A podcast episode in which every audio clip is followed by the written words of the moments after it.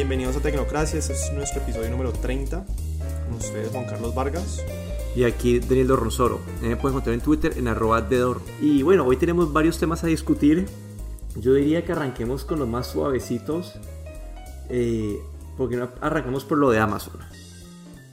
Lo de Amazon, bueno, como para hacer una recopilación, si no se acuerdan, Amazon abrió una tienda en donde no tienen cajeros, no tienen como ningún humano atendiendo, sino que la gente llega, entra, coge sus cosas, se va y listo. Entonces, básicamente ya la abrió la tienda por fin oficialmente en Seattle. Y, salió básicamente una noticia que dice pues que a ellos no les importa mucho que la gente accidentalmente robe cosas de la tienda. ¿Y qué se refieren con eso? Que básicamente le pasó a un reportero que él puso como estaba yo comprando cosas y salí cuando de pronto me di cuenta que Amazon no me cobró por mi yogurt. Y Amazon le mandó un, pues él dijo como, le mandó un correo diciéndole a Amazon como, hey, no me cobraron por el yogurt. O sea, pues honestamente no, no es que me lo quería robar, fue un error de ustedes. Y Amazon le dijo, no se preocupen, esto nada más pasa como una vez cada un millón o algo así, un número altísimo. Y cada vez que pasa esto, nuestra AI o nuestra eh, inteligencia artificial se va a encargar de mejorar cada vez más para que no pasen ese tipo de situaciones. Entonces, no sé, vos qué opinas. Sí, bueno, bueno, hay varias cosas ahí. Ellos están tomando el riesgo de perder ventas por robo como sin robo pues sin culpa. Eh, pero tienes que tener en cuenta también que ellos no van a estar, van a tener muchos menos cajeros, es decir, que tienen, se están ahorrando un costo desde ese punto de vista y eso ayuda. Altísimo, además de riesgo también, ¿no? Por, por, riesgo, no sé, laboral, eh, o sea, muchísimos factores que se están ahorrando ahí, entre comillas, por no tener esos cajeros. Entonces eso les da mucho más campo para tener esas pérdidas con Cristo. En un almacén normal como que todavía pueden robar, pero puede que los robos así por errores puede que sean menores. Pero, en el, pero ahora lo que para Amazon es lo mismo, la inteligencia artificial va a ir mejorando su algoritmo cada vez más para prevenir este, este tipo de situaciones, pero tienen ese campo que les da la, como que la falta de, cajeros para cubrir esos costos. Entonces me parece una buena estrategia. Esto lo, muestra una vez más que la industria, lo que llaman el, retail, todos los almacenes así físicos a los que uno va, esos están cada vez van desapareciendo, la experiencia va cambiando poco a poco. Eso es una industria que no se sabe qué va a pasar en algunos años, pero Amazon está tratando de, influenciar qué va a pasar y esto puede inclusive, dada que Amazon compró Whole Foods, que cambie también la experiencia de los usuarios en Whole Foods. Yo creo que para allá va, pues eventualmente todos los supermercados. No, no me acuerdo si en algún episodio hablamos de, de cómo Amazon está basando su estrategia no tanto en vender por amazon.com ni las tiendas, sino el AWS, el servicio de AWS que ellos con esto van a tener muchísimos datos acerca, de los compradores, es decir, que compran, cómo compran, hábitos de compra, mejor dicho, todos los datos ellos van a tenerlos eh, cuando una persona desde que entra hasta que sale, eh, que eso va a ser muy, muy, muy valioso para más tiendas en el futuro, entonces cuando la otra tienda nueva quiera decidir poner una, una estrategia similar, parecida a la de Amazon, pues a quién va a recurrir a AWS. Entonces, pues es una estrategia honestamente brillante de parte de Amazon a futuro. Yo creo que para allá va a ir. Bueno, y desde el punto de vista de inventario y cosas así, tener todos estos datos recopilados en tiempo real te ayudan a diseñar mejores almacenes, almacenes que puedan ser más eficientes al tiempo, pues de que tu, tu ruta de entrada-salida sea lo más rápido posible y la mejor experiencia posible, pero también desde el punto de vista de, que, de qué productos tener en inventario, cuánto inventario tener cada cosa, toda esa información al irla capturando en tiempo real con todos estos dispositivos que está poniendo Amazon en su tienda inteligente, va a, tener, va a tener impactos a futuro en sus operaciones. Entonces, como que la reducción de costos, esas pequeñas pérdidas que pueden ser esos robos sin culpa, como que todo eso se va, se va a recuperar de otras maneras. No, y lo chistoso es que con culpa también, porque vos entras y, y como todo está registrado con tu cuenta, casi que así que RAS pues se lo van a terminar cobrando, ¿no? Es, no sé, a mí, pues como te digo, yo pienso que todo va a ir para allá eventualmente, mm, no sé qué tanto se demora en llegar a nivel global, pero en Estados Unidos yo creo que rápidamente puede que este sea el futuro de, de los supermercados porque es mejor para, el, para la, la, marca grande, en este caso ya sea Amazon o Whole Foods o cualquier otra tienda, y para el consumidor también porque se ahorra un montón de tiempo, eh, tal vez el costo ellos lo puedan bajar por, por ahorrarse costos de, de personal, puedan bajar los costos del producto, no sé, Toca esperar a ver, pero me parece muy interesante a ver cómo le va con Amazon con el experimento de Amazon Go en Seattle. Bueno, saltemos de Amazon a Google.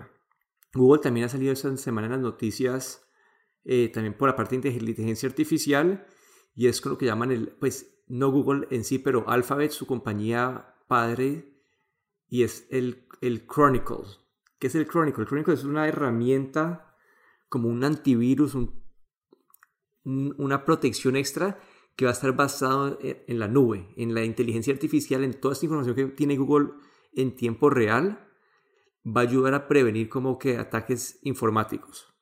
Pero a ver, Chronicle es un antivirus porque yo, yo había entendido que Chronicle era una subdivisión, como decir Google, o una subdivisión nueva dentro de Alphabet que se llama Chronicle, ¿no? Y que se va a encargar de eventualmente sacar una solución de antivirus. Sí, eso es correcto, como que es hacer como que el, otra mini compañía dentro de, de Alphabet pero el objetivo de ellos es, vamos a usar la inteligencia artificial y toda la cantidad de datos que tenemos disponibles nosotros para tratar de predecir, como que antelarse a, las, a cómo actúa un virus, a cómo actúa un ataque cibernético para poderlo prevenir.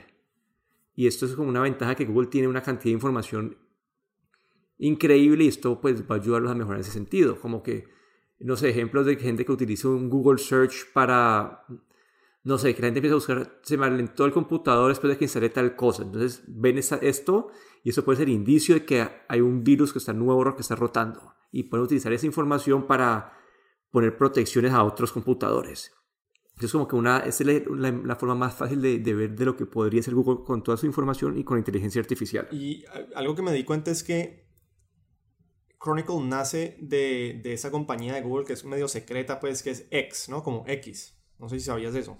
Esa persona no está seguro. Que es la que, sí, la, sí, eso ya lo acabo de ver y, y es la que, por ejemplo, se encarga de, crear esos proyectos de Google que son como súper innovadores, como súper modernos, pero que tal vez no, no, muchas veces tienen aplicabilidad, pero son como esa, sí, es como esa, esa edición secreta de Google. Ellos, por ejemplo, en el, en el, en el X salieron con lo de Project Loon, ¿no, no, te, no te, acuerdas de, de, lo de Project, lo de Project Loon? También fueron lo de las, el, las gafas. Sí, las gafas, es decir, muchas de las cosas que son como yo creo que es la división como más innovadora o más forward looking de Google, como la que más ve hacia futuro, entonces es como que una división pequeña que se arriesga a inventar cosas muy, muy, muy, muy innovadoras. Eh, así no funcionan, pues no pasa nada, y si, si funcionan, pues pueden ser grandísimas, ¿no? Lo de Project Loon, no sé si finalmente lo utilizaron en Puerto Rico, para los que no saben, es como unas bombas de, de helio gigantescas que le, le traen internet a cualquier persona en el mundo. Y también otra noticia en la que estuvo Google esta semana fue la de Android Oreo, eh, me pareció una, una, yo que no soy un fan de Android, me pareció una, una funcionalidad muy interesante que van a traer pues, en esta versión del sistema operativo de Android y es que van a mostrar la velocidad de los Wi-Fi antes de que te conectes a ellos. De las redes de Wi-Fi, sí. Pero solamente las públicas o las privadas también. Yo, cre no, yo creería que las públicas porque en teoría Google no pueden saber qué tan rápido es la privada.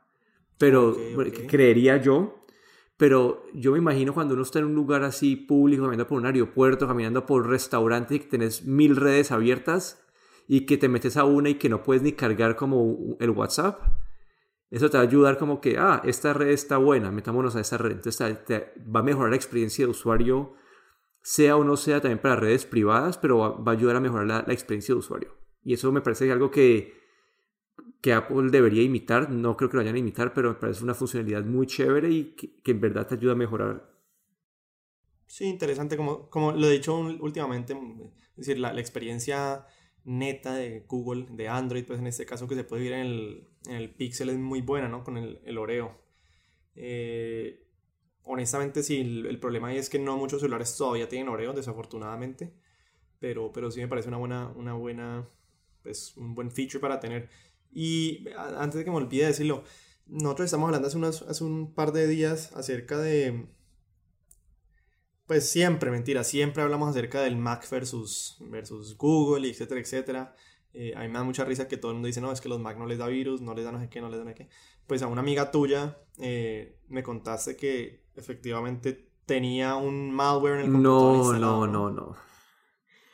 ¿Cómo que Como que le salió un pop-up y básicamente le dijo, tenés que instalar eso para quitar, el, para quitar unos viruses.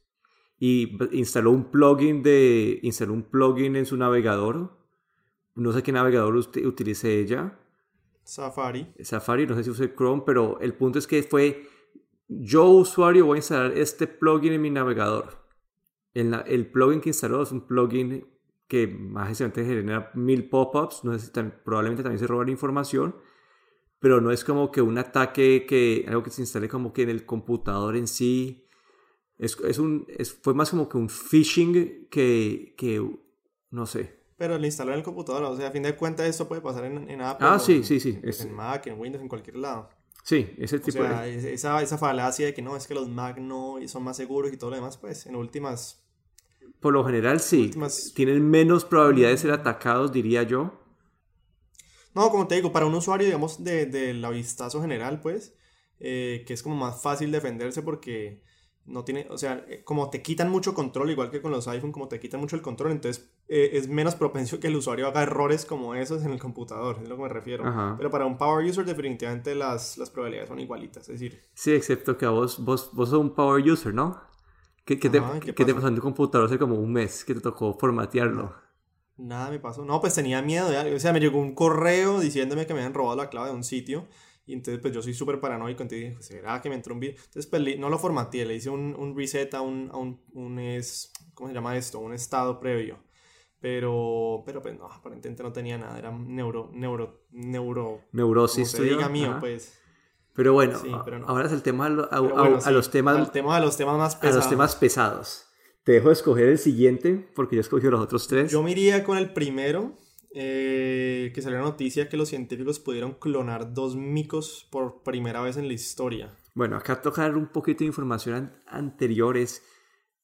El ser humano ya ha clonado otros animales previamente. El caso famoso es el de Dolly, la oveja, que fue clonada. Pero no habían logrado clonar organismos más avanzados, organismos más complejos. Y lo lograron ahora hace poquito con unos micos. En China, ¿no? En China, sí. que fueron chinos. Y Ujú. los micos son un, un organismo más complejo que una oveja y son muy, como que desde el punto de vista de genética es muy parecido al ser humano. Entonces esto abre, 99.9% parecido. entonces esto abre la, la duda que siempre es un problema pues ético y es, ya estamos, desde el punto de vista de tecnología, estamos muy cerca a poder clonar pues al ser humano.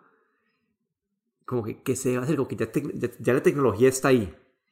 Como que esto, los, los micos se, se, se- lo que están se están desarrollando bien y ya la posibilidad de tecnología está ahí. Y esto pues empieza a generar problemas de, de que como crear la vida infinita de una persona, de generar como que pues los super soldados, el super ser humano, todas estas utopías, todas estas teorías de cómo, cómo se acaba el mundo, sientes como que todo empieza a salir, como que la tecnología nos está llevando ahí.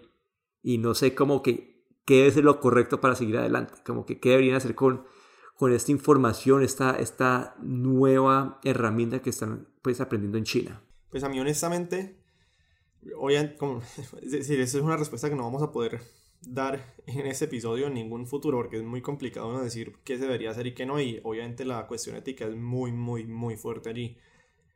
Me parece que igualmente falta bastante para que pase de clonación de micos a humanos porque eh, obviamente para lograr clonar estos micos tu, digamos que tuvo que gastarse muchos recursos y muchas pruebas y errores.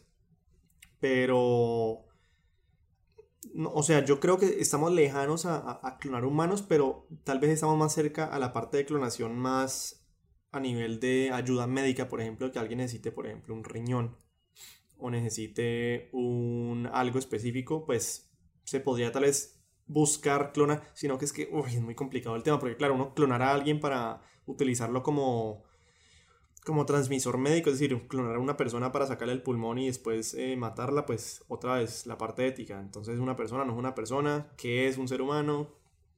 Sí, esto es, no, no, no sé qué decirte. No, pues, sí, porque- y desde el punto de vista de recursos del planeta, como que si vos empezás, como que toda esa tecnología ayuda a que vos ex- extendas tu vida, pero la cantidad de recursos del planeta no, no está creciendo al mismo ritmo. Y, no sé, esto genera muchas preguntas, preguntas de ética que en verdad se tiene que preguntar todo el mundo, los gobiernos, qué deberían hacer con esta información, porque como, como toda tecnología se puede utilizar para el bien y para el mal, para el bien se puede utilizar como una forma, no sé, de, de revivir a un ser querido, de, de si tu cuerpo, pues, si el cuerpo de un bebé está fallando, pues ayuda, pues generar otro cuerpo que, que lo pueda seguir, ayudarlo a seguir adelante. Como que hay, hay funciones Pero y aún buenas. así, de- aún así, aún así, yo te hago una pregunta, aún así, o sea, si yo por ejemplo me muero hoy y me clonan, O sea, soy, soy, un, soy un clon, pero no soy yo. ¿Sí me entendés? O sea, mi, mis, mis, no sé, mis forma de pensar, mi, mis memorias, mi, o sea, todo eso no soy yo. Que ese sería otro episodio que podríamos hacer que también están investigando si uno puede transmitir toda la información como del ser humano, digamos, entre comillas, el alma, pues que todos son todos esos conocimientos y todo eso si se puede transferir de un ser a otro, ¿no? Que yo también lo había visto en la noticia en estos días. Bueno, acá la recomendación que puedo hacer yo, esto no sé si sea un poco cínico, es como que ver la serie Black Mirror en Netflix, que toma todas estas cosas que estamos discutiendo, como que las toma y las lleva a un punto, pues, ¿qué pasaría si esto en verdad se desarrolla hasta el final? Y esto es muy parecido a los temas que se han discutido en esa serie. ¿Y hay un episodio de clonación? No sé si clonación exactamente, pero lo de transmitir las memorias, de transmitir las experiencias, todo eso. Entonces como que, no sé, son temas complicados. Y yo diría que vamos a algo un poco más tangible, que es el, último tema de la noche. está, bien, está bien, parece un buen cambio. Porque como te dije, yo, o sea, uno nos podemos quedar mucho tiempo de esto, pero a una respuesta concreta no vamos a poder llegar. En fin, la noticia, como ya la escucharon, fue que clonaron dos micos macacos en China. Bueno, ahora saltemos a la última y es el uso de la inteligencia artificial para generar videos. Básicamente es, es la noticia. Eso ha pasado. Sí, o sea, no solo videos, sino que, mira, a mí honestamente yo leo noticias de tecnología todo el día todo el día y, uno, siempre uno escucha, bueno, que pasó algo chévere, algo interesante, algo revolucionario, pero ah, digamos que hasta hace muy... hace, mucho tiempo no me pasaba que leía una, noticia y, veía la aplicabilidad de, de, esa nueva tecnología como tan impactante como lo que pasó o es la noticia que vamos a mencionar de... Es que suena simple, pero cuando uno la ve en acción es, es honestamente es muy... es impresionante y es la capacidad de la inteligencia artificial para poder capturar de imágenes, o sea, por ejemplo en Facebook, yo me meto a Facebook, entonces descargo todas las imágenes del perfil de Daniel, me las bajo a mi computador y le digo a esta inteligencia artificial, analice las imágenes, entonces las ve una por una y se demora, dependiendo del computador que yo tenga, entonces se demora 11 horas o 20 horas y las analizó y me dice, listo, las analicé, ¿qué quieres que haga con estas imágenes? Yo le digo, quiero que hagas un video o quiero que le pongas la cara de Daniel a esta persona o yo me filmo a mí mismo y digo, yo soy Daniel y voy a ir a prender fuego a esta casa.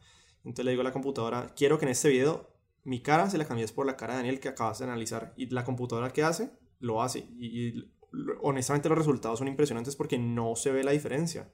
No, no sé si vos has visto los videos. O, obviamente la noticia aquí es que los videos, ¿para qué los están utilizando en este momento? Para pornografía. Entonces, pues... Sí, se dice, se dice que, lo están utilizando para poner cara de gente famosa o de exnovias, exnovios para ponerlos en videos pornográficos. Este es el lado malo de la tecnología. El lado bueno que se decía es eh, como que Elton John como que está trabajando con Google en este mismo de, de una forma de digitalizar su cuerpo. Entonces Google ha pasado con él grabando cientos y cientos de videos de él eh, cantando y hicieron como que como que básicamente pusieron un video de él, como que lo imitaron como si fuera joven, como que cantando hoy y lo hicieron como si fuera joven en video y es como que como están anunciando, anunciando su tour de, de despedida. Entonces como que este es el lado bueno de cómo vos puedes, como esa, hoy, hoy en día tenemos esa, esa cultura de la nostalgia, de, de, traer los, revivir los shows de los noventas y todo esto sería, esto sería una forma de, de revivir esas experiencias. Pero dado que también es una herramienta como lo mismo, que puedes utilizar para el bien y para mal, es algo que vos puedes utilizar para distribuir información falsa. Como que hoy en día vos, vos con palabras que ha dicho una persona, vos puedes decir como, vos puedes hacerlo, básicamente decir lo que quieras, especialmente una persona que, que ha hablado en forma pública, que tiene un video en YouTube, que ha dado un discurso, con un par de palabras, la inteligencia artificial puede ponerlo a decir cualquier cosa. Entonces, eso es lo que, donde estamos hoy en día. A mí, honestamente, porque es que la parte del video, como yo te digo, pues listo, uno sabe manejar Photoshop, entonces yo puedo borrarte la mano y ponerte, no sé, una cara de ratón, no tengo ni idea, y listo. Pero es que la parte de video a mí como que nunca me había entrado en la posibilidad de que eventualmente una computadora pudiera analizar imagen por imagen, como frame per frame, eh, y utilizar ese poder para lograr lo que se está logrando, ¿no? Inclusive hay un video en que le ponen la cara de Nicolas Cage eh, a, los videos que sea, ¿no? En películas, entonces le ponen a diferentes actores la cara de Nicolas Cage y honestamente no pare, o sea, no se ve la diferencia, como que uno lo ve y es Nicolas Cage en, en, una cara de una mujer o Nicolas Cage en la cara de Superman. Es impresionante. Bueno, y acá es donde se viene la batalla del, esto es muy cliché, pero la batalla del bien contra el mal, del white hat versus el black hat porque esto es la forma de prevenirlo, porque hoy en día vos puedes poner un video de YouTube y nadie se va a dar cuenta si es de verdad o es mentiras. Y, porque usualmente, usualmente cuando ves una noticia escrita, vos tenés, puedes ir a buscar las fuentes y la fuente va a ser, ah, voy a buscar el, en el video el discurso que dijo este man, pero si vos puedes falsificar el discurso, como que hasta, como que tu único punto objetivo que puedes lograr de tener información real va a ser viendo a una persona en vivo. Entonces aquí es donde entra la parte de inteligencia artificial desde el punto de vista de un white hat o alguien que está trabajando para el bien y es cómo utilizar esta inteligencia artificial para que detecte cuando, es falso. cuando es falso. Es decir, lo que está haciendo cuando lo que se está usando en este momento es que va, eh, en, una, en, un, en un frame del video lo va a ir a cortar y va a meter esta otra imagen encima. Entonces va a haber como una discontinuidad desde la frame anterior a esa, donde se pega esta imagen adicional. Y lo que tiene que hacer es la inteligencia artificial buena, lo que la persona buena tiene que decir, ah, del frame 1 al 3 este, hay un sobresalto, una discontinuidad en la, línea de tiempo o en la, o en la imagen en sí. Y esto puede ser que estuvo alterado y poder como que usar la inteligencia artificial para detectar todas esas, esas, esas fallas o esas imperfecciones que, que quedan en el fondo o a muy bajo detalle. Pero aquí es una carrera, es la carrera del bien contra el mal. ¿Quién puede en verdad encontrar una solución más rápida? Las personas que pueden falsificar el contenido, falsificar las palabras y dañar la reputación de gente más rápido o los buenos que van a tratar de prevenir que esto pase. es ya casi que disponible para cualquier persona. O sea, uno necesita tener un computador levemente potente y tener imágenes o videos de la persona que se quiera falsificar y se pueden hacer, mejor dicho, lo que quieran pueden poner un video de, no sé, de una persona famosa diciendo yo hice tal cosa y uno no nota la diferencia, es decir, hasta la voz se la pueden reproducir con bastante similitud, entonces pues sí. Sí, entonces esa es una noticia como un poco oscura porque es una carrera en verdad de quién pueda llegar a una primera solución y en algún momento pues la gente van a diseñar como que la, herramienta para detectar pues, los falsos y después la gente que hace las falsas va, va, mejor, va, a, va a encontrar una forma de, contrarrestar esta herramienta. Y es como la vida del antivirus y los virus. Como que es, el antivirus, sale un virus, el antivirus corrige, protege por el virus. Pues sale otro virus y es una carrera como que, que nunca termina. Y este, en verdad es el mundo donde vivimos hoy en día, es un mundo peligroso. Toca que hoy yo no puedo decir que tienes que tener cuidado con lo que decís, porque te pueden grabar porque te pueden hacer decir lo que quieras igual. Entonces, básicamente lo que toca decir es que cuando uno vea un video un poco, eh, como, eh, no sé, no es la palabra, inusual, inusual o, una, o sorprendente, toca tomárselo con un grano de sal y pensar bien, bien como si esto en verdad pasó pero es, va a ser muy difícil porque a, lo, a, lo, a un ojo natural, al ojo de un ser humano, no lo va a poder detectar. Bueno, y con esto yo creo que hay algo más que quieras mencionar para el episodio. Sí, por favor, por favor, por favor, si utilizan la aplicación de Apple Podcast, entren y nos dejan una reseña, un review, nos dejan cinco estrellas y también se pueden suscribir para nuestro episodio. Eh, en, en la aplicación de Apple Podcast o también se pueden bajar la aplicación de Overcast para el iOS. Bueno, en este momento nosotros estamos trabajando en una página de Tecnocracia Oficial en donde vamos a poner los podcasts eh, y video reseñas también más adelante de productos de pues, celulares, de reseñas nuestras de cómo nos fue con un producto, de opiniones. Y en esa página también van a haber artículos de opinión, artículos de qué nos pareció tal cosa o fuimos a tal evento. Entonces, pues eventualmente les diremos cuando ya esté lista la, la página, pero ya les estamos trabajando en la versión 1.0 para que estén pendientes. Y bueno, con eso entonces cerramos este episodio. Mi nombre es Juan Carlos Vargas. Y aquí Daniel Dorronsoro. Me pueden encontrar en Twitter en arroba de Muchas gracias a todos.